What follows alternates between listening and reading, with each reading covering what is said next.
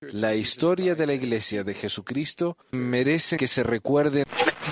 Pesquisas. Mormonas.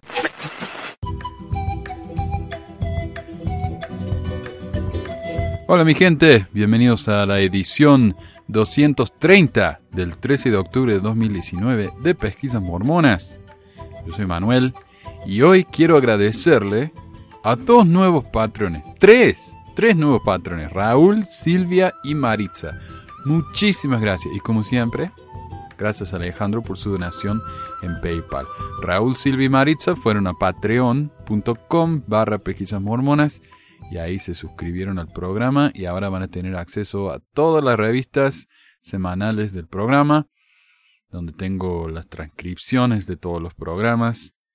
Y Alejandro fue a paypal.me barra pesquisas mormonas. Muchísimas gracias a los cuatro. Y bueno, hoy tenemos noticias. Noticias. Y como todos sabrán, fue la conferencia general. Y muchos me han pedido que analice la conferencia general, pero honestamente no me dan ganas. Aunque estoy pensando que tal vez lo que puedo empezar a hacer es como la iglesia. ¿ves? La iglesia en, en abril de un año da los números de la, de la iglesia, las estadísticas del año anterior. Entonces estoy pensando que tal vez durante una conferencia puedo dar los anuncios o el análisis de la conferencia anterior. Como alguien me dice, ¿por qué están eh, eh, publicando la conferencia del 2014? ¿No sabés que Monson se murió hace dos años? Sí, ese era un programa de hace cinco años, lo dije yo. Dije ahí en, en el programa mismo, lo dije. Pero bueno, gente que, no sé, se salte aparte, me parece, entonces no escucha las explicaciones, lo siento mucho. Pero estoy pensando en hacer eso, porque ¿saben qué? Así me da tiempo de prepararlo bien, en vez de andar a las apuradas, haciéndolo así rápido como para eh, que no se me quejen. Mejor hacerlo bien. Entonces ahora que están entusiasmados para la conferencia nueva, les doy el reporte de la conferencia. Tal vez lo haga la semana que viene. O sea, en el futuro sería darles el reporte de la conferencia antes de que pase la conferencia nueva.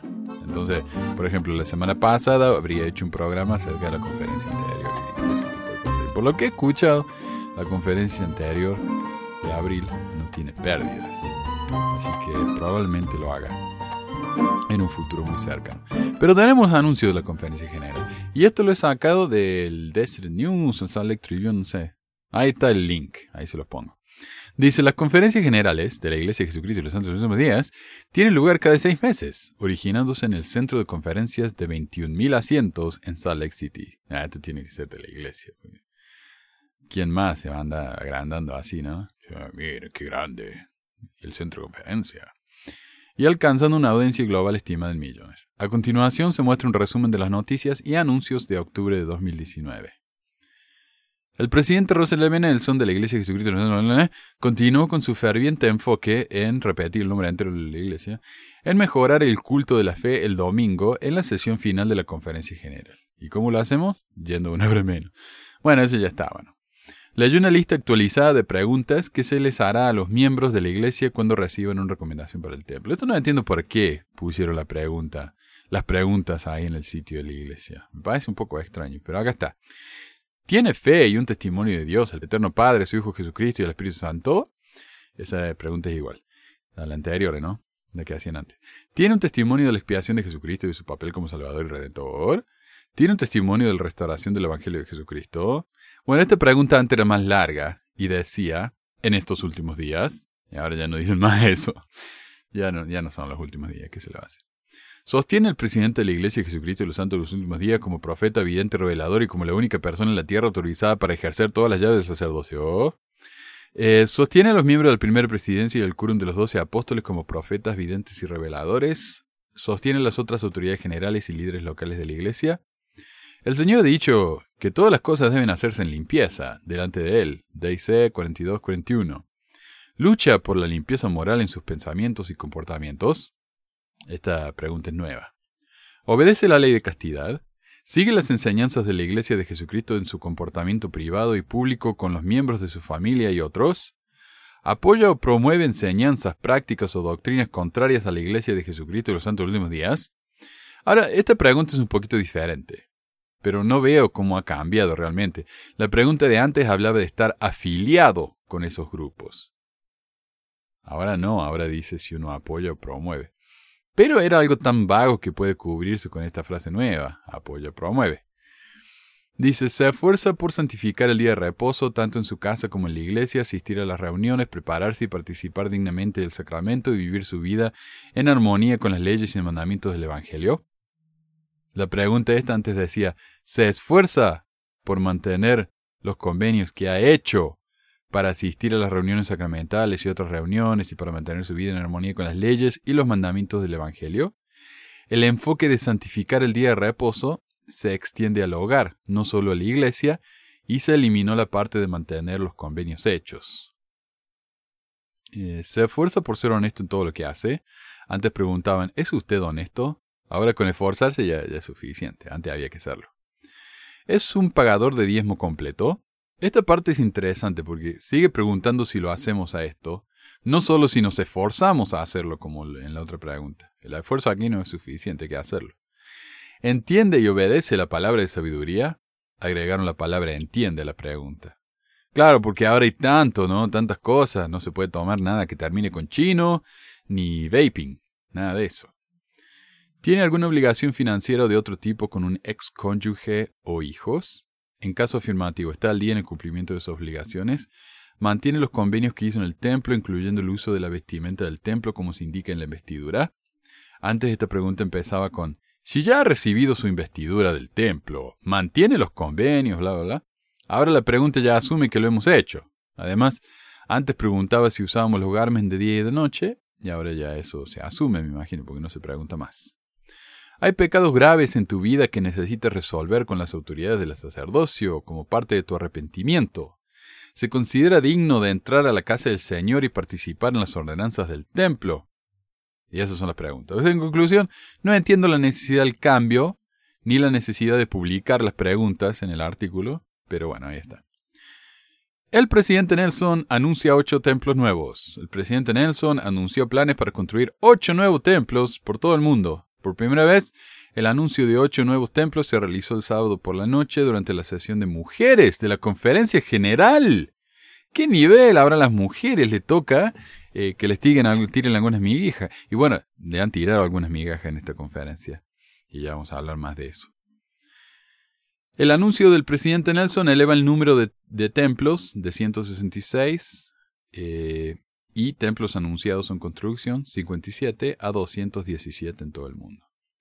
Los nuevos templos estarán en Sierra León, Orem, Utah, Papúa Nueva Guinea, Arkansas, Filipinas, Texas, Guatemala, Taylorsville, Utah, dos en Utah de los ocho. Cambios anunciados para fortalecer a la juventud. Los líderes de la Iglesia anunciaron cambios en los quórumes del sacerdocio arónico y la clase de mujeres jóvenes para darles a los hombres y mujeres jóvenes más oportunidades para un crecimiento general. Los cambios notables se enumeran a continuación. La responsabilidad del obispo como presidente del sacerdocio arónico se enfatiza de acuerdo con Doctrina y Convenio 107.15. Debido a este ajuste, las presidencias de los hombres jóvenes en las congregaciones locales ahora se suspenden para que los obispos puedan pasar más tiempo con los jóvenes. Claro, porque los obispos no hacen suficiente, entonces tienen un llamamiento extra. Honestamente, ¿sabes lo que me parece a mí? Es que no hay miembros. Entonces, entonces eh, empiezan a eliminar llamamientos y los combinan. Para que no, no haya un barrio sin presidente hombre joven. Entonces, no, el obispo. Si él siempre fue el presidente del sacerdocio.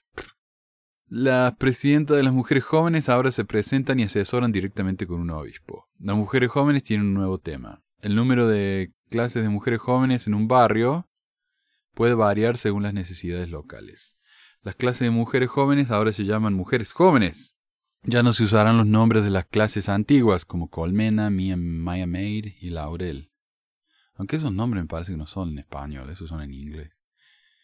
Pero como yo nunca fui mujer joven, no sé. En todos los niveles de gobierno de la Iglesia, la sociedad de socorro, las mujeres jóvenes, los hombres jóvenes, la escuela primaria y dominical se denominan organizaciones en lugar de organizaciones auxiliares, Quienes dirigen estas organizaciones a nivel general son oficiales generales. Quienes dirigen organizaciones a nivel de barrio y estaca son oficiales de barrio y oficiales de estaca. Bueno, en otras palabras, más cambios simplemente nominales para que las mujeres se sientan más conformes y piensen que están recibiendo un mayor nivel de igualdad. Honestamente.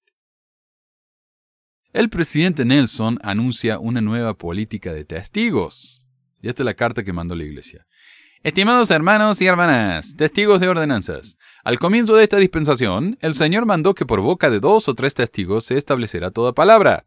De acuerdo con esta instrucción, los miembros de la Iglesia prestan servicio como testigos cuando se efectúan ordenanzas sagradas de salvación y exaltación. Nos complace anunciar ajustes de procedimiento en cuanto a las dos personas que sirven de testigo en las ordenanzas de bautismo y sellamiento. Esos ajustes entran en vigor de inmediato en todos los templos y en todas las unidades de la Iglesia, según se lo pidan las autoridades que presiden. Cualquier miembro que posea una recomendación para el templo vigente, incluso una recomendación de uso limitado, puede servir como testigo en un bautismo por representante. Cualquier miembro, Cualquier miembro investido que posea una recomendación para el templo vigente puede servir como testigo en un sellamiento de personas vivas o en un sellamiento por representante. Cualquier miembro de la iglesia que se haya bautizado, incluso niños y jóvenes, puede servir como testigo en el bautismo de una persona viva. Confiamos en que ustedes, como personas y familias, hallarán gran gozo al servir y al ayudar a proporcionar las ordenanzas de salvación a los hijos del Padre Celestial. Atentamente, Rusty M. Nelson, Dallin H. Oaks, Henry B. Crying, la primera presidencia de la Iglesia de Jesucristo en La sala de prensa publicó esto. Testifico de la importancia de la obra que el Señor nos ha confiado a cada uno de nosotros, dijo el presidente de la Iglesia, Russell M. Nelson. Nos ha preparado para servir en este momento y continuará ayudándonos y sosteniéndonos mientras buscamos construir su reino en la tierra. Como es habitual en la Conferencia General de Octubre de la Iglesia de Jesucristo de los Santos de los Últimos Días, qué pesado que son. Las autoridades generales y los oficiales generales de la Iglesia se reunieron esta mañana para recibir instrucciones de la primera presidencia. Esta instrucción incluyó una nueva política de la Iglesia relacionada con los testigos de las ordenanzas, incluidos los bautismos realizados en capillas y templos. El presidente Nelson anunció un cambio en la política de la Iglesia relacionado con los testigos que participan en bautismos en congregaciones locales y en la obra del templo. 1. Cualquier miembro bautizado de la iglesia puede servir como testigo del bautismo de una persona viva. Este cambio pertenece a todos los bautismos fuera del templo. 2. Cualquier persona que posee una recomendación vigente para el templo puede presenciar un bautismo por y a favor de una persona fallecida, incluida una recomendación para el templo de uso limitado. 3. Cualquier miembro investido, o sea, si uno es miembro bautizado, puede ser testigo en un bautismo. Si uno tiene las investiduras, ya ha pasado por el templo, puede presenciar un bautismo, puede ser testigo de un bautismo del templo. Y cualquier miembro investido con una recomendación vigente del templo puede servir como testigo de la ordenanza de sellamiento de personas vivas o en un sellamiento vicario. Estamos contentos con estos cambios. Imagina una hermana amada que sirve como testigo del bautismo en vida de su hermano menor. Imagina una pareja madura que sirve como testigo en el bautismo del templo mientras su nieto bautiza a su nieta por y en nombre de su querido antepasado.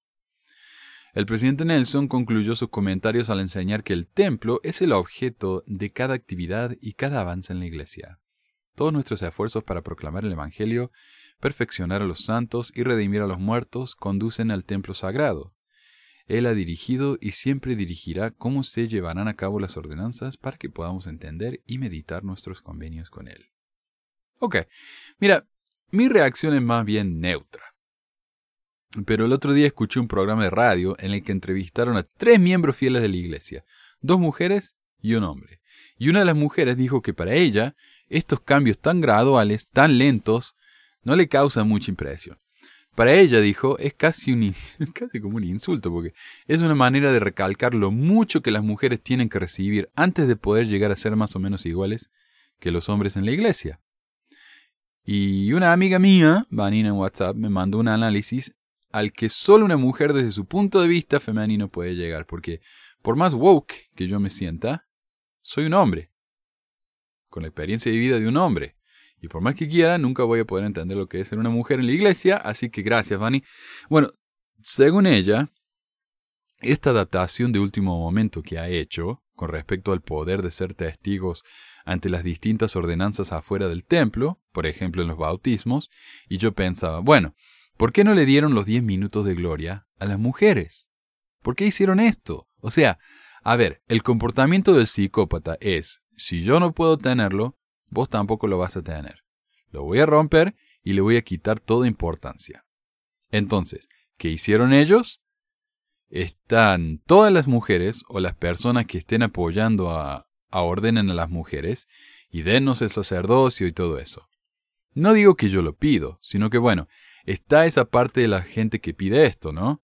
Y están ellos en contra de eso. Entonces, ¿qué hacen? Dicen, listo, ustedes quieren esto, nosotros no se lo queremos dar. Pero, ¿saben lo que vamos a hacer? No es tan importante. Así que ahora hasta un niño puede ser testigo en un bautismo. O sea, me parece que han hecho eso, es como que qué salida tan torcida.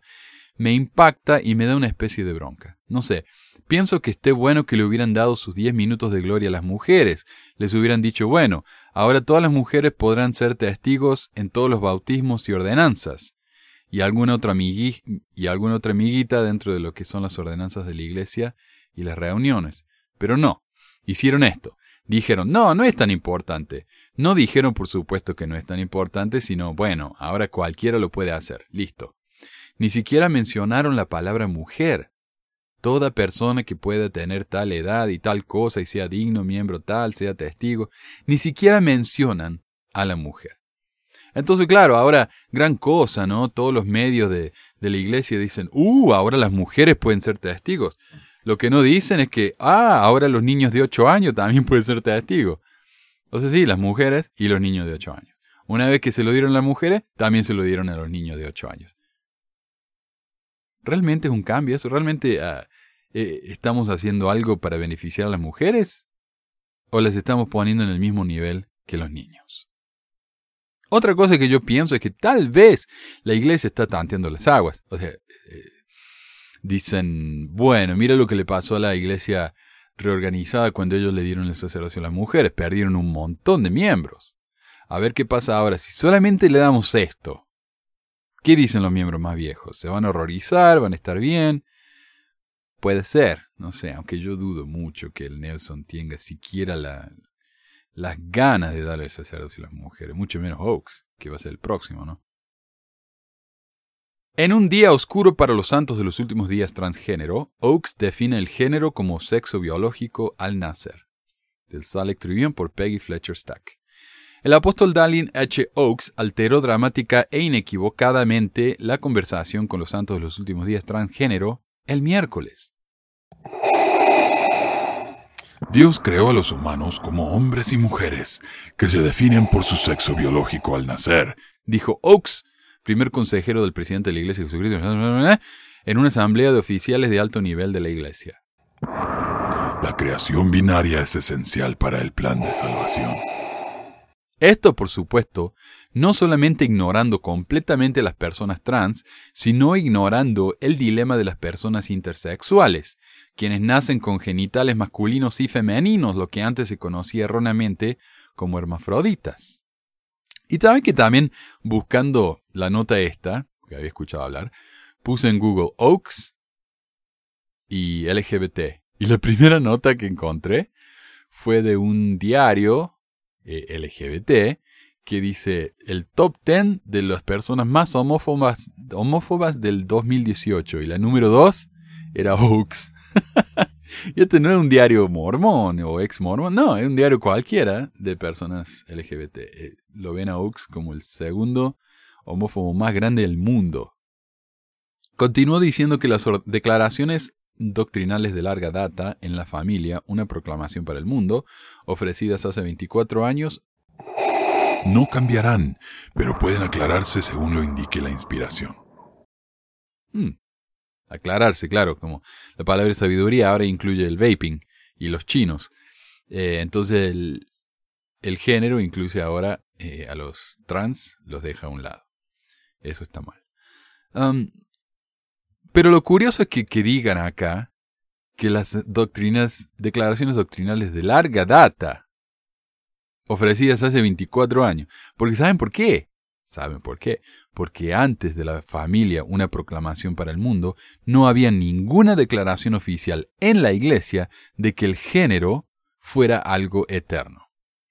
Ahora eso es algo muy común en la iglesia. Nos dicen, siempre fuimos hombres, siempre fuimos mujeres, siempre vamos a ser hombres, siempre vamos a ser Pero eso no existía.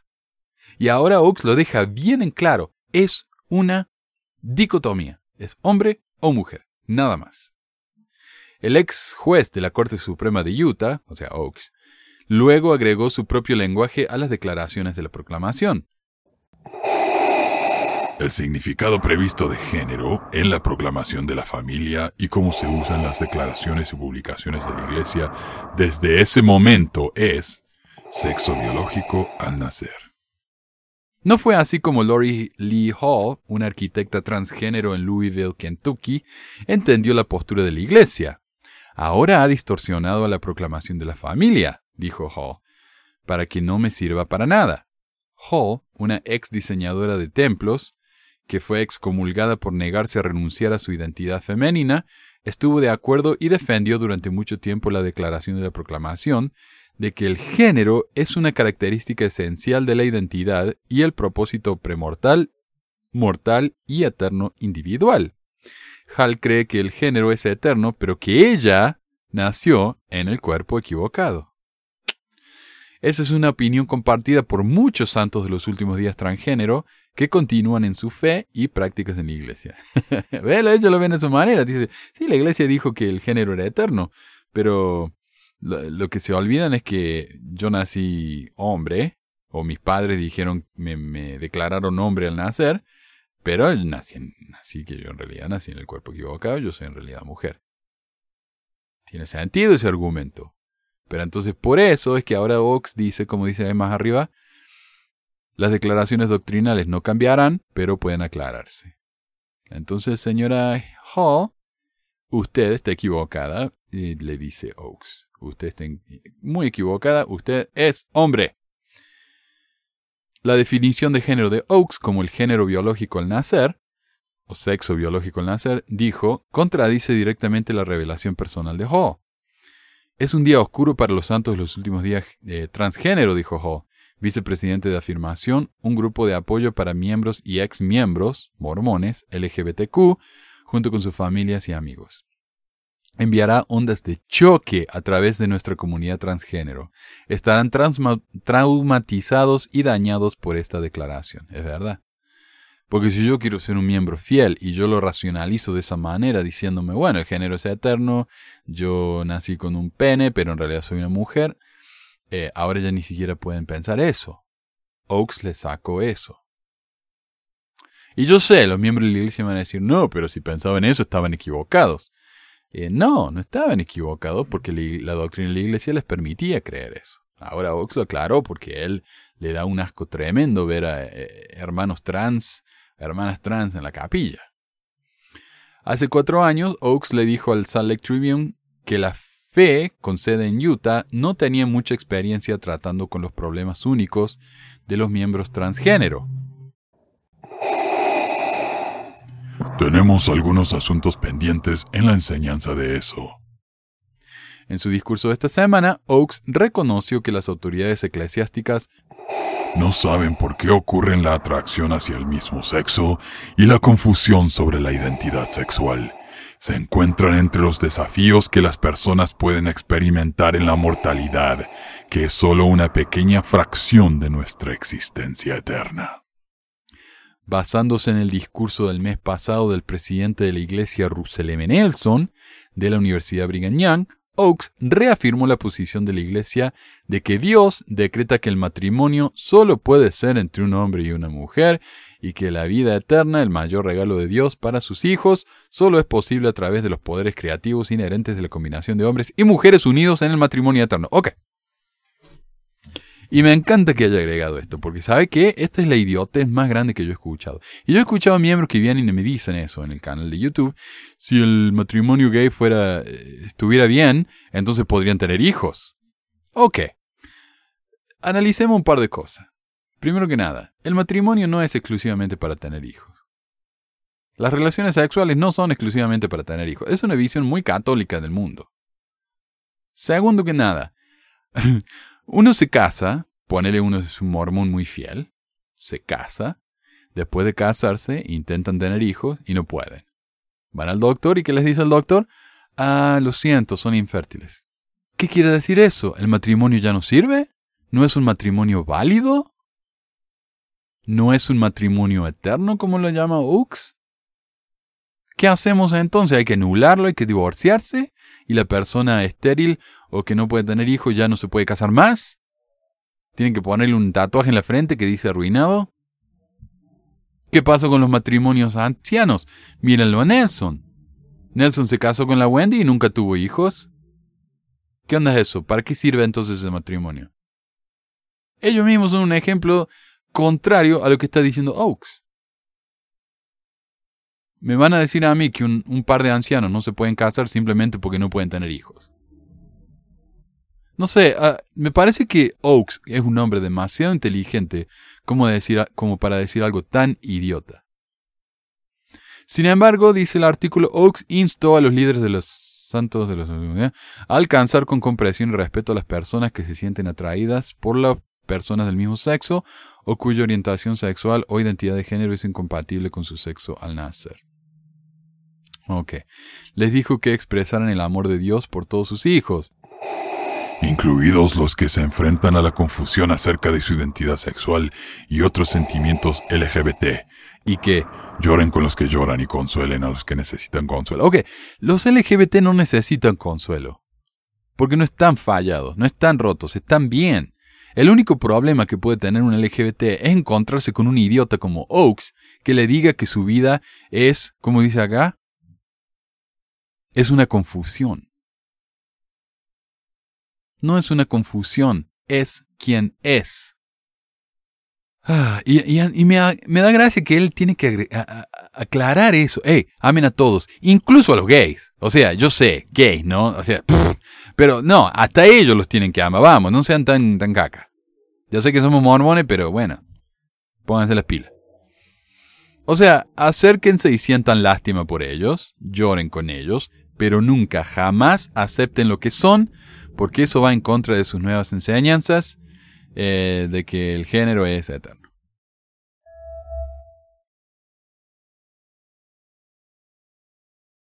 Este artículo salió en el Washington Post. El Washington Post. Yo no sé si escuchan los aviones arriba. ¿Qué están haciendo volando aviones a las 9 de la noche? ¿Qué rompe? Ok. Eh, el Washington Post, por si no sabían, es el diario más importante de los Estados Unidos más serio, eh, uno podría arguir que en realidad es el New York Times, pero están ahí. Yo diría que el Washington Post es un diario eh, de un poquito mejor calidad que el, que el New York Times, no tiene tantas historias de escándalos y problemas, ¿no? Y publicaron esto. Dice, lo que la historia de Brigham Young no se enseña sobre Donald Trump. Mucho antes que el presidente Trump, Young usó la retórica explosiva enmarcando a los forasteros como una amenaza y precipitando la violencia. En respuesta al floreciente escándalo sobre su llamada telefónica con el presidente ucraniano Volodymyr Zelensky en julio, y por si no saben, les doy acá el resumen de 30 segundos. Resulta que Trump ha tenido un escándalo por día desde que empezó su presidencia, ¿no? Desde problemas con prostitutas hasta problemas con, con tratar de a callar a testigos en su contra, entonces una cosa más ilegal que la otra. Pero ha cometido tantas barbaridades que la gente ya se acostumbró. Cada problema nuevo que aparece, no hay ningún problema, es Trump, Trump es Trump. Pero este es bastante serio. Resulta que Trump le pidió al presidente de Ucrania, Zelensky, que investigara a Joe Biden, que era el vicepresidente de Obama y ahora es eh, candidato demócrata a la presidencia, uno de los tantos.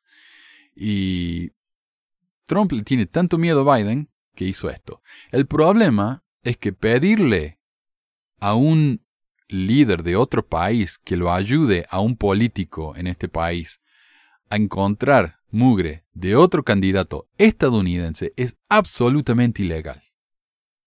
Es tan, se ve como algo tan deshonesto, tan inmoral, que más del 50% de la población de los Estados Unidos está en, a favor de investigar a Trump y de impugnarlo, destituirlo, eliminarlo del cargo de presidente. Entonces ese es el escándalo, ¿verdad? Eh, y él, lo que dijo, él les mandó un tweet y dijo, yo no hice nada malo. Pueden confiar que, lo que, que sé lo que estoy haciendo y que todo es por su bien. Créanme. Y esa es su frase. Créanme. Believe me. Ahora, este no es el primer líder en usar la fe como justificación de la autoridad. Créanme, porque se lo digo yo. Hace años también lo hizo Brigham Young, un estadounidense que asumió el papel de profeta divinamente dirigido. Cómo Young ejerció el poder nos muestra cuán peligrosa puede ser esa autoridad. A mediados del siglo XIX, Young no solo era el gobernador del territorio de Utah, designado por el, por el gobierno federal, sino también el presidente de la Iglesia de Jesucristo de los Santos de los Últimos Días, el mayor de los grupos mormones que trazaban su origen a las afirmaciones divinas de José Smith en la época de 1830. Después del asesinato de Smith en 1844, la comunidad Sud había funcionado durante tres años bajo la dirección colectiva del Quórum de los Doce Apóstoles. Si escucharon mi programa acerca de la crisis de sucesión, recordarán que no hubo un presidente de la iglesia por tres años después de José Smith, porque el mismo Young dijo, no, él fue el profeta. ¿Por qué vamos a tener otro profeta? Él fue el profeta de esta dispensación. Nosotros somos la primera presidencia, nada más. Pero después cambió de opinión. A finales de 1847, Young empujó al quórum para recrear la oficina presidencial de la iglesia e instalarlo a él en ella. Yo soy el portavoz y ustedes son el vientre, les gritó a los miembros del quórum. Si a un hombre le recae la responsabilidad de ser rey, ¿no es rey? La delgada oposición en el quórum finalmente cedió. A partir de ese momento, Young podría reclamar autoridad singular en una iglesia que ya estaba formada para aceptar a sus líderes como divinamente designados y guiados. Cuando el territorio de Utah se forma en 1850, Young fue nombrado gobernador y ejerció su autoridad otorgada federalmente de la misma manera que ejerció su autoridad eclesiástica. Como el único cuerpo de colonos blancos en la región, los mormones sud fueron llamados a formar la legislatura del territorio autorizada por Washington, o sea, por el gobierno que está en Washington, D.C. Antes de que el agente enviado desde Washington para supervisar una elección genuina eh, pudiera llegar, Young colocó su lista de legisladores ante sus seguidores para su ratificación pro forma. Como fieles mormones sud, estos legisladores sintieron que su trabajo era aprobar las iniciativas del gobernador profeta, y no decepcionaron. El historiador D. Michael Quinn ha descubierto que entre 1858 y 1855 la Cámara Baja de la Legislatura de Utah no registró un solo voto de disensión. La Cámara Superior disintió solo una vez. Cuando los jueces designados por el gobierno federal llegaron para dirigir el poder judicial del territorio, Young los ignoró y los socavó. En sermones en todo el territorio, como presidente de la Iglesia, Young insistió en que los jueces eran afuerinos y corruptos, enviados por Washington para continuar la persecución de los mormones sud. Mezcló los asaltos verbales al estilo de Trump, etiquetando al juez William Drummond como orgulloso como un pavo real e ignorante como un gato, con demandas personales y otros ataques legales que dificultaron que los jueces hicieran su trabajo. Y Trump hizo lo mismo con un juez que cuando le demandaron él, porque él tenía una universidad de Trump, se llamaba, que era un fraude tremendo. La gente pagaba, iba y no aprendían nada, tenían ex estudiantes enseñando. Trump prometía que iba a ir y enseñar una clase y nunca ni se apareció. Entonces le hicieron una demanda y el juez era hijo de mexicano, entonces él dijo, ese juez mm, es racista contra mí, así que no me, no me puede dar un juicio justo. Cuando el, el Mueller le hizo el reporte este, investigó para ver si Rusia lo había ayudado en la elección, él insultó, lo, insultó del día uno hasta que terminó la, la investigación. Amor. Entonces, es lo mismo, ¿no?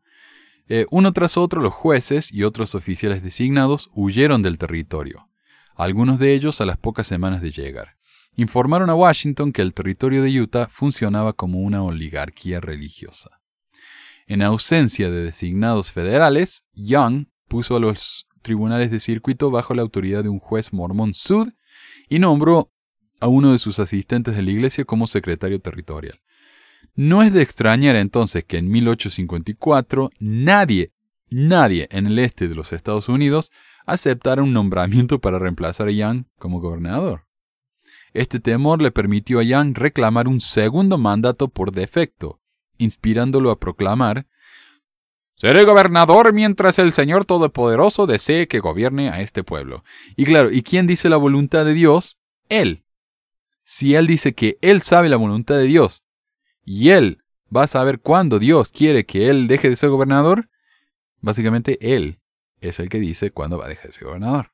Y ese es el problema de las teocracias que el, el, líder religioso es el líder político, él recibe inspiración de Dios y él le dice a la gente lo que tienen que hacer y por qué él es el elegido.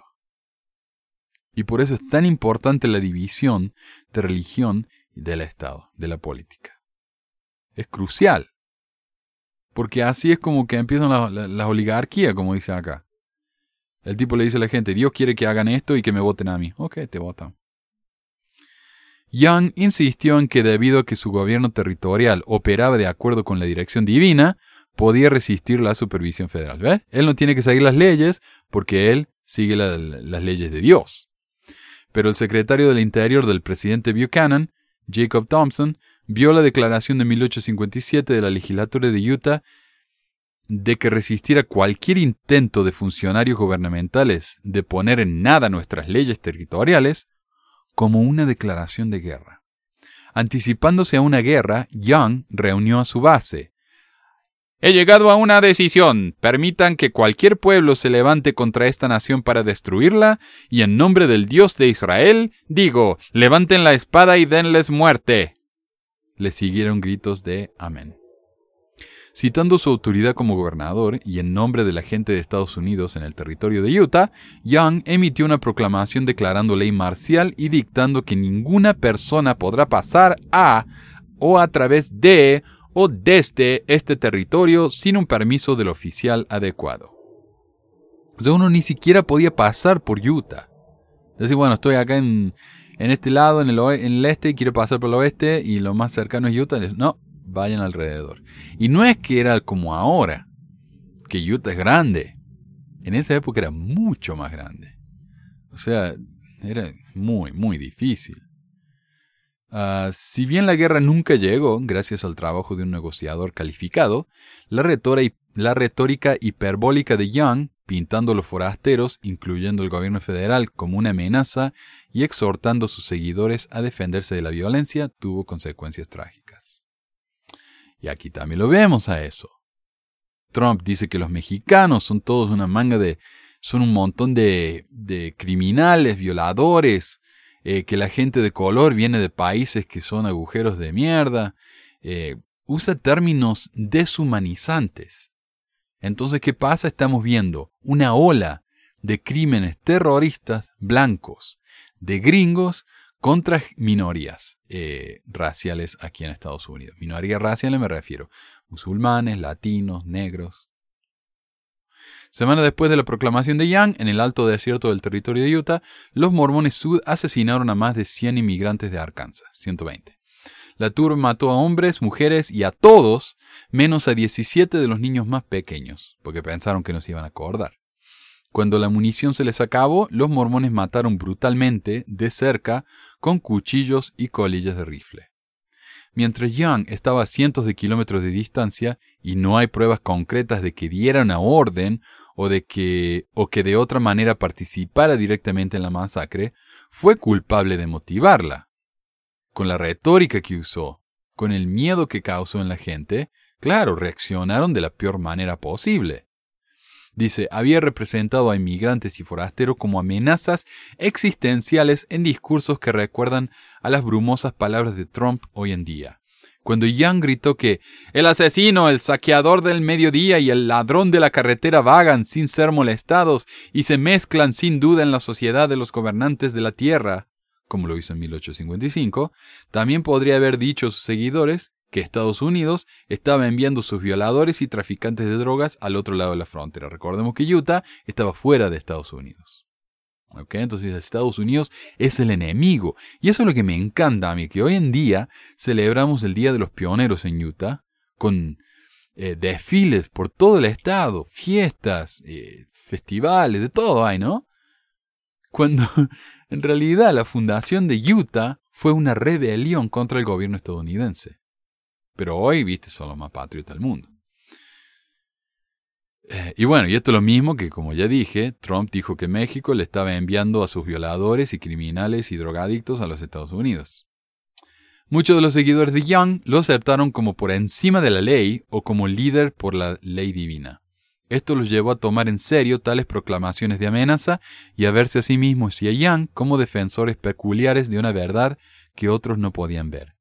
Esta idea alimentó una mentalidad de asedio que precipitó la masacre que los perpetradores mormones enmarcaron como una defensa propia. Claro, ¿ves?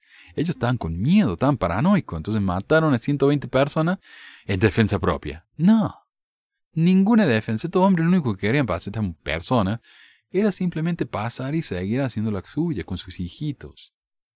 Y los mataron a todos.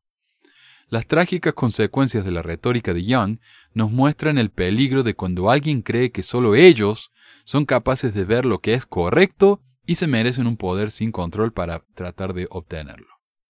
Durante años, Trump ha agarrado un espacio en el que opera sin ningún control o supervisión. En su búsqueda de ser el único árbitro del bien y del mal, ha ejercido cada vez más la retórica del llamamiento religioso para insinuar que sus acciones inexplicables o problemáticas derivan de un ministerio divino que solo él entiende. Y por eso los evangélicos lo adoran a Trump. piensan que es el enviado de Dios. Dicen, sí, bueno, Trump no es perfecto, pero ni vos ni yo somos perfectos. Pero él está pasando todas las leyes que nos gustan a nosotros, así que él es enviado de Dios. Su retórica alimenta las peores inclinaciones en sus devotos y al igual que Young, no parece tener la capacidad y mucho menos la inclinación de callarse. Esas cualidades han creado una atmósfera en la que la violencia puede escalar rápida, rápidamente. De hecho, lo ha hecho muchas veces en los últimos tres años. Y aunque Trump reclama felizmente un poder sin control, también niega la responsabilidad por las consecuencias de sus palabras y políticas.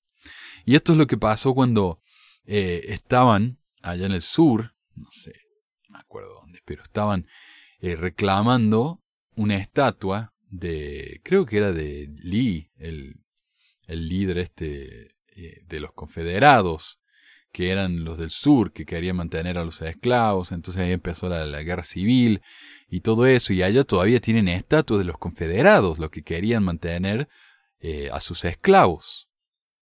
A lo que Manuel se refiere es a la estatua de Robert E. Lee en Charlottesville, en el estado de Virginia.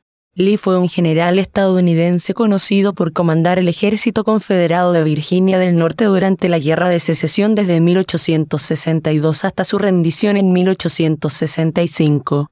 Lo que pasa es que Manuel es un marihuanero con el seso lleno de agujeros, el león. Entonces la gente hizo una, una reclamación, una manifestación, dijeron tiren esa estatua, eliminen eso de acá, y vinieron contra protestantes, blancos, gringos, todo, viste, armados hasta los dientes, y uno fue y largó el auto ahí en el carro, el coche, al, a, la, a la gente, y mató a una chica.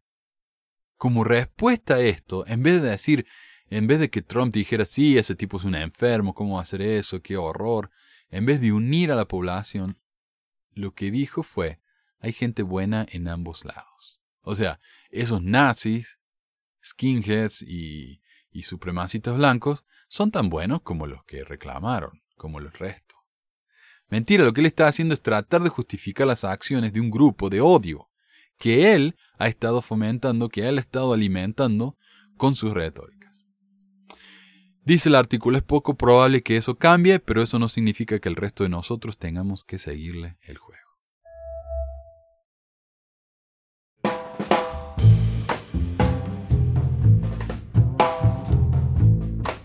Mensajes.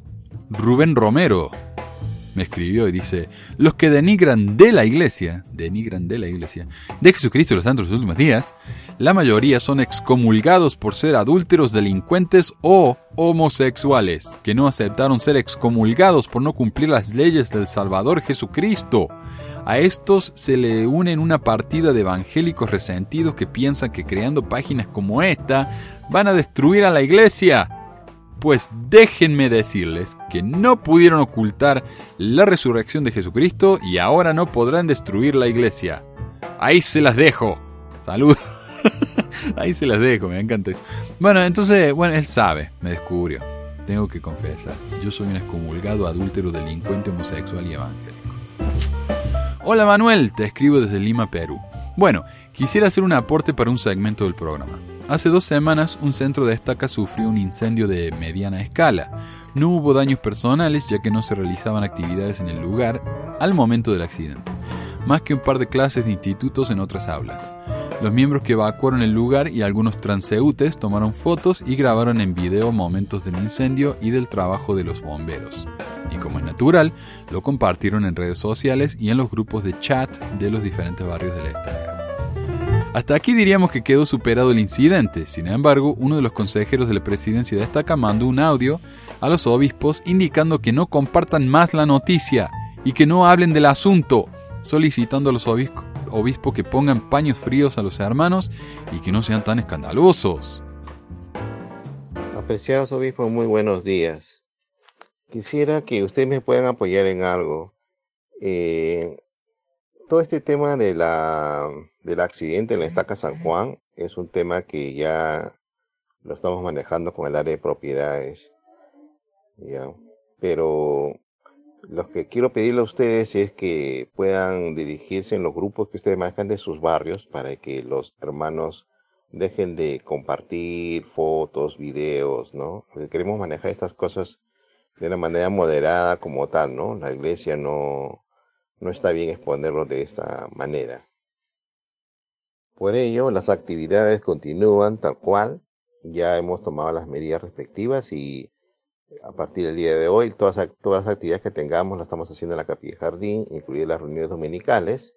Y mañana estaremos con ustedes eh, a, las capillas que no, no, como Ciudad de Dios o el caso de Solidaridad, sus actividades son normales y por ello quisiera solamente recalcar, eh, pongamos el español frío a, los hermanos que, que, están compartiendo cosas por sus redes sociales, lo cual, vuelvo a repetir, no es bueno como imagen, como iglesia, porque todo ya está controlado y manejado. Gracias. Lo irónico de todo esto es que la propia página de la iglesia, másfe.org, publicó al día siguiente un artículo en Facebook con toda la noticia incluso fotos de cómo quedó el interior del eh, recinto afectado y enlaces a un, promedio, a un medio de prensa local. Similar situación se dio hace un año cuando Nelson visitó Perú. Entre las instrucciones del evento indicaron que no se lleven cámaras fotográficas ni se tomen fotografías o videos del evento. Sin embargo, muchos miembros que vivieron con entusiasmo la experiencia de ver a su líder se tomaron selfies y fotos antes de iniciar el evento deberían esperar sentados en su lugar una hora antes de la hora del inicio, las cuales no estaban en contra de la indicación ya que no eran fotos del discursante ni fueron transmitidas en vivo. Al día siguiente, este mismo personaje salió a mandar que borren las fotos y no compartan más nada que las publicaciones oficiales del evento.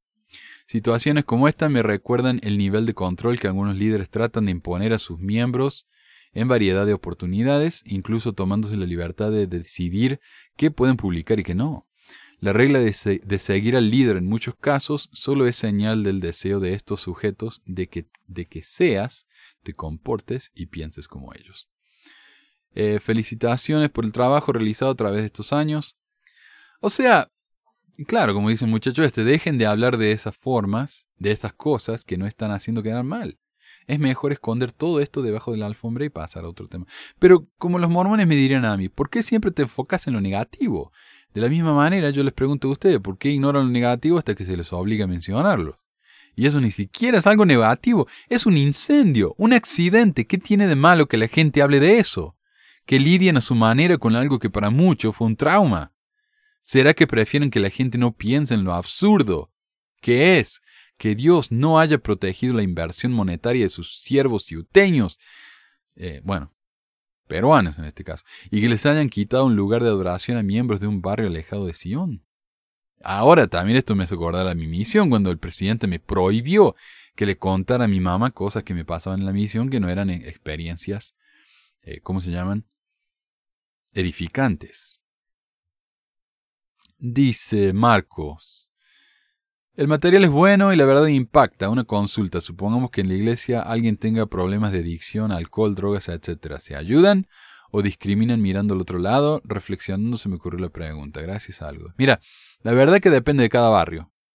Pero en, lo que, en los que yo he estado, cada vez que había algo como esto, la gente trataba de hacer como que el problema no existía, incluyendo a la persona, ignorándolos o saludándolo más bien de frente y después dándole la espalda ignorándolo. La Iglesia en general no tiene una política con respecto a estas cosas, aunque la doctrina básica cristiana diría que a estas personas hay que aceptarlas y ayudarlas. Pero como no encajan en el molde del mormón de domingo, son barridos de nuevo debajo de la alfombra. En YouTube, Kosue Kibitsu me escribió. El código de vestimenta es claro con las mujeres, pero no habla de mangas o de no poder mostrar los hombros. Y esto es respuesta a mi video, ese de las creencias bizarras mormonas, no sé qué. Y una era que las mujeres no pueden mostrar los hombros. Y él dice, ¿cómo que no? Y lo único que yo le respondí fue, garments. claro, porque garments, si, uno usa los garments no puede mostrar los hombros, porque se lo van a ver los garments. de mormonas. Y me escribió todo en inglés, ¿no? Pero escribió algo así como, todavía pienso que el código de vestimenta no prohíbe que las mujeres muestren sus hombros. Yo puedo llevar ropas que muestren mis hombros. Nunca tuve problemas. Lo curioso es que el tipo este tiene foto de hombre. Entonces, ¿qué importa si él muestra los hombres o no? Porque estamos acá hablando de las mujeres. Entonces, hombre o mujer, no sé. Y yo le respondí, ¿vas hacia la iglesia? O sea, sin manga. ¿Usas garments? Si usas garments, deja que se te salgan fuera de las mangas de la camisa. Eh, y después leí acá. Esto es de para la fortaleza de la juventud del sitio churchofjesuschrist.org o xlds.org. Las jovencitas deben evitar los pantalones cortos demasiado cortos, short shorts, las faldas demasiado cortas, minifaldas, las camisetas o blusas que no cubran el estómago y prendas que no cubran los hombros o que sean sumamente escotadas por delante o por detrás. Después de eso, Cosue nunca me respondió.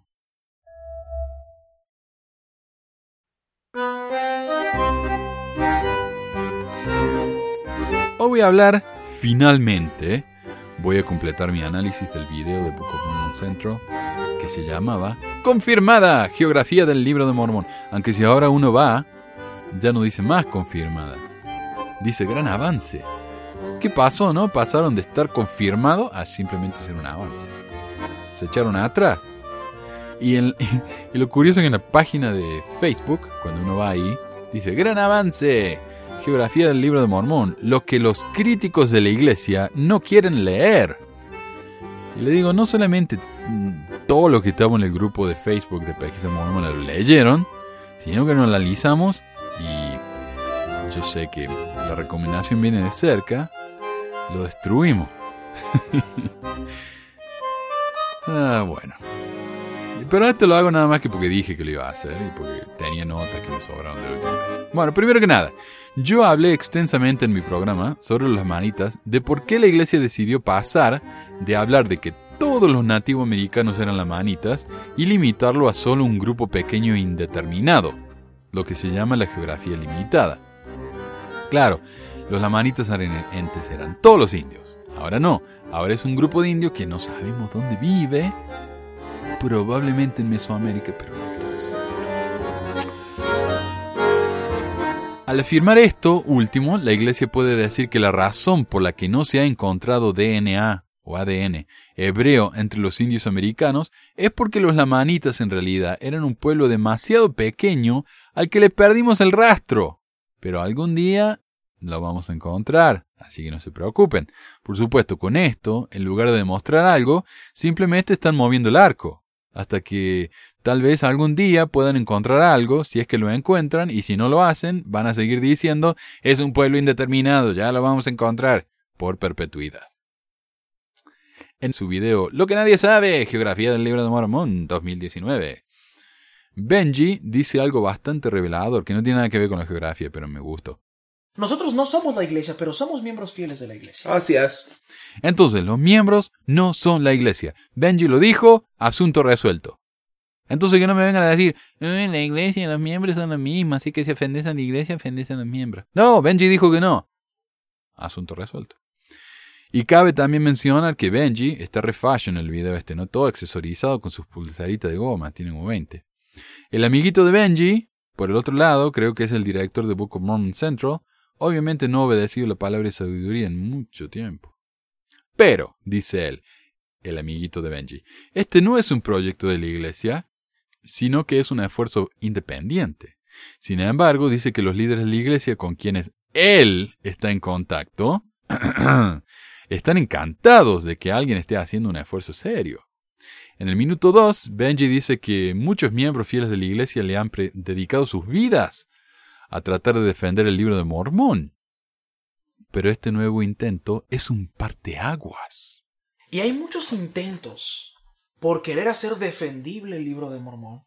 Y, y en el camino hemos tenido experiencias y hay muchas personas que han dedicado su vida a defender con su propia integridad inclusive el libro de Mormón. El día de hoy es un día especial, eh, Kurt, porque creemos en of Mormon Central y creo que tú también. Este, este día fue un parteaguas. Me encanta esa expresión, es un parteaguas, todo un parteaguas para ello. ¿viste? ¿De qué se Efecti- efectivamente, hoy en día anunciamos por primera vez un mapa del libro de Mormón Sí. que está de acuerdo con todos los puntos en el texto que han sido escogidos Sí. por un comité de estudiosos que son los más fundamentales. Ok. Ah, nosotros tenemos ya un mapa que es, ah, ah, ah, se, puede relacionar con 246 relaciones. Ah, de ah, arriba por abajo, Sí. De abajo por arriba, de ir al norte, de ir al sur, al este, al oeste, de pasar por un día, dos días, tres días de camino. Claro, ¿eh? ahí dice él que finalmente hay un mapa que concuerda con muchísimo en el libro de Mormón, un comité de estudiosos, dice él, aunque como dije en el último programa sobre esto, esos estudiosos no tienen estudios o tienen títulos universitarios en temas completamente irrelevantes. Como por ejemplo el mayor experto de la poligamia José Smith, no me acuerdo cómo se llama. No me acuerdo. Quien es un anestesiólogo. Esa es su profesión. El tipo dice que este mapa se puede relacionar con 246 relaciones. Se puede relacionar con 200 relaciones. Del libro. Pero entonces este mapa no incluye cosas como animales, evidencia de cosas como el acero, cemento, monedas, sino que es puramente geográfico. O sea, cuando el libro dice, y fueron al norte, y de ahí al este, y viajaron por tres días, es eso nomás. No tiene nada que ver con la realidad de los materiales, animales, elementos encontrados, y mucho menos el ADN. Todas esas cosas brillan por su ausencia en este estudio serio. Los de Book of Mormon Central dicen que este nuevo mapa fue completado por un comité de estudiosos. Pero aquí encontré a alguien que dice que hizo otro mapa del libro de Mormón que recibió por revelación. En mi opinión, y según la misma teología mormona, ese segundo mapa debería ser más creíble para los miembros, ¿o no? O sea, dicen que por medio de la oración podemos saber la verdad de todas las cosas, no por medio de comités de estudiosos en campos irrelevantes al tema estudiado. En realidad, lo que este otro mapa nos muestra y lo que los cientos de mapas existentes nos dicen es que el libro de Mormón, en realidad, puede encajar donde uno quiera ponerlo. De hecho, en el video Historia hipotética de dos amigos, ahí en el sitio de Book of Mormon Central, uno de los supuestos estudiosos de este comité nos dice justamente eso. Un día decide invitar a su amigo de antaño a que lo visite en su cabaña. Desafortunadamente en ese lugar, entre montañas y el bosque no había calles, ni medios de comunicación, ni forma de entregar una dirección como la conocemos. Textualmente la carta decía así. Te invito a que me visites. Estas son las indicaciones. ¿Recuerdas el lago donde solíamos nadar de niños? Ve ahí. No hay caminos ni transporte, así que tienes que ir a pie. Yo sé que tienes la fortaleza. Cuando estés en el lago, dirígete hacia el norte y harás un recorrido de dos días. Al cabo de esa distancia te vas a encontrar un río que baja de norte a sureste. No es muy grande y sus aguas son tranquilas. Has de cruzar ese río y vas a subir la montaña rumbo al noreste. Esta será una trayectoria de solo medio día. Ahí encontrarás un pequeño bosque. Al otro lado del bosque se encuentra una ladera. Hay que bajar por la ladera con rumbo al este. Al llegar a la parte baja te encontrarás un gran monolito, inconfundible, una gran roca de unos tres metros de altura. Desde el monolito tomas rumbo al noreste, caminas por un día y al final encontrarás la cabaña. Entonces, ¿ven lo que dice? Oh, amigo, camina dos días, de ahí camina tres horas, de ahí da la vuelta, hay un río hermoso, eh, de ahí sigue derecho. Esa, esa, claro, esas descripciones no sirven para nada. Si me dicen a mí camina por dos días, me camino, qué sé yo, cinco cuadras. Porque así camino yo. Si le dicen a mi esposa camina dos días, se camina de acá hasta Alaska más o menos. ¿Me entendés? O sea, es muy relativo esto. Un río hermoso. Otra vez, es relativo. Y si hay más de un río que va de norte a sur, de este a oeste, y me encuentro con el río equivocado, esas direcciones no sirven. Es muy vago. Por eso digo, esto, esto puede encajar en cualquier parte. Ahora, hay otra razón por la que estos nuevos apologistas prefieren una geografía limitada del libro de Mormón, aparte del ADN. Si la América entera es el sitio del libro, entonces el cerro Cumora, donde José dijo haber encontrado las planchas, es la misma Cumora donde se peleó una batalla que dejó a más de un millón de muertos. Por supuesto, muchos apologistas prefieren decir que en realidad hubo dos Cumoras, una en Nueva York y otra quién sabe dónde. Porque de ser la Cumora de Nueva York, donde se pelearon todas esas batallas, todo lo que la iglesia tiene que hacer para demostrar la veracidad del libro de Mormón es excavar el cerro y encontrar el millón de esqueletos, espadas, caballos y todo lo demás necesario para comprobar de una vez por todas que el libro no es más que una realidad histórica. No es revelador que ahora estén tratando de cambiar de tema, ahora estén tratando de decir, ah, no, no, no, no, no, es otro la Cumora, hay dos. un abogado que ha escrito como 10.000 libros sobre la geografía del libro, un tal Jonathan Neville, dice en su blog, moronisamerica.com, en mi opinión, hay dos categorías de mapas del libro de Mormón, los que muestran a Cumora en Nueva York y los que no. Veo esto como una clara opción binaria. Para mí, cualquier mapa que no ponga a Cumora en Nueva York no es útil ni relevante. Pero insisto, eso es porque creo que es importante conocer el entorno en el mundo real. Si usted no cree que es importante, y de nuevo, enfatizo que es un enfoque perfectamente razonable y fiel, entonces puede encontrar valor en mapas que no son de Nueva York. Para mí, sin ese pin en el mapa y todo lo que va junto con él, no hace ninguna diferencia lo que se haga con la geografía, ya sea que crea en un mapa abstracto o en un mapa en Baja, Centroamérica, Perú, Tailandia o en cualquier otro lugar. Cada mapa no basado en Nueva York rechaza lo que Oliver Cowdery escribió y lo que José respaldó. Es decir, que el libro de que el Cumora en Nueva York es el Cumora del libro de Mormon. Brent Garner, otro apologista superestrella, eh, cuyos libros son vendidos en el Desert Book, afirmó la idea de una convergencia es que debería tener más de dos piezas. Quieres tener varias cosas que se junten. Comenzarás con la geografía y en la geografía es mejor que encuentres un cuello estrecho y encuentres un río. Entonces tienes que encontrar otras piezas que encajen. No es suficiente solo tener un cuello estrecho, tienes que tener un río Sidón y un Manti, que tiene un valle al este de la misma. Nadie parece recordar eso. Tenemos a Bountiful, sabemos que tiene que ser una protección militar para la tierra hacia el norte y debería estar en la costa este. Si no puedes acercarlo lo suficiente a la costa este y al, y al cuello estrecho, entonces no tiene ninguna función militar. En la geografía en sí hay múltiples puntos que todos tienen que reunirse y todos tienen que estar de acuerdo antes de que la geografía funcione.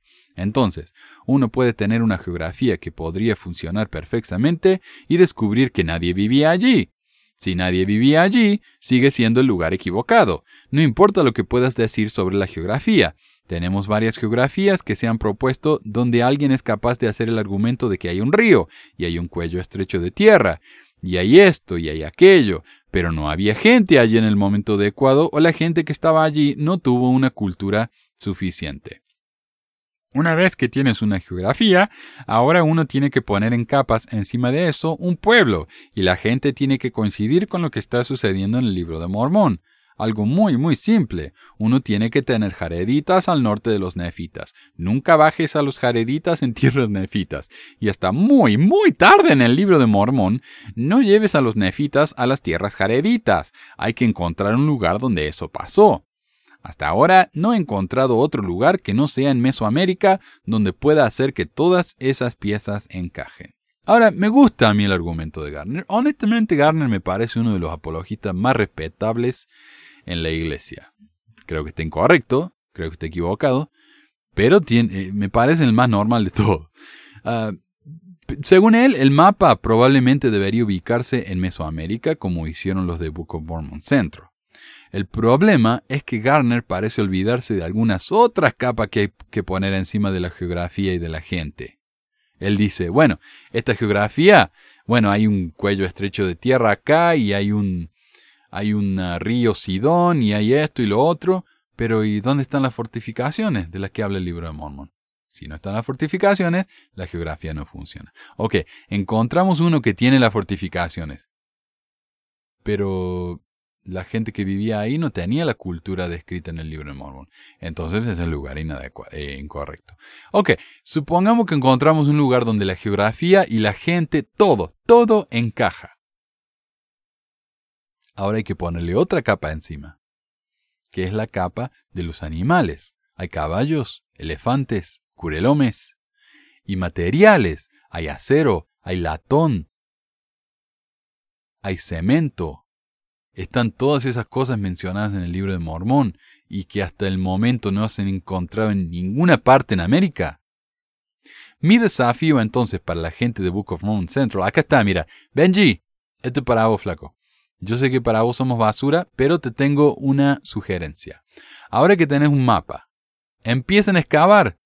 Y si su mapa es confirmado, como le pusiste ahí en tu video, aunque lo cambiaste, si tu mapa está confirmado realmente, con mayúsculas y punto de exclamación, vas a encontrar todas esas cosas.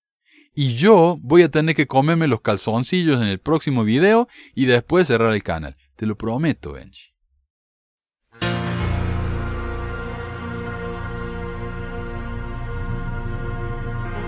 Gracias a todos por escuchar este programa de Pesquisas Mormonas. Si quieren escribirme, mi WhatsApp es 1, número de Gringolandia, 435-554-8751. No sean tímidos, dejen mensaje de voz, yo lo publico acá en el programa. Quieren ayudar al programa eh, con alguna monedita, patreon.com barra mormonas. Este último mes, oh, fue de bien. Casi cubrí los gastos del hosting de este mes. Así que estamos bien, estamos bien. Gracias a todos. Les mando un abrazo, gente. Hasta la próxima. Adiós.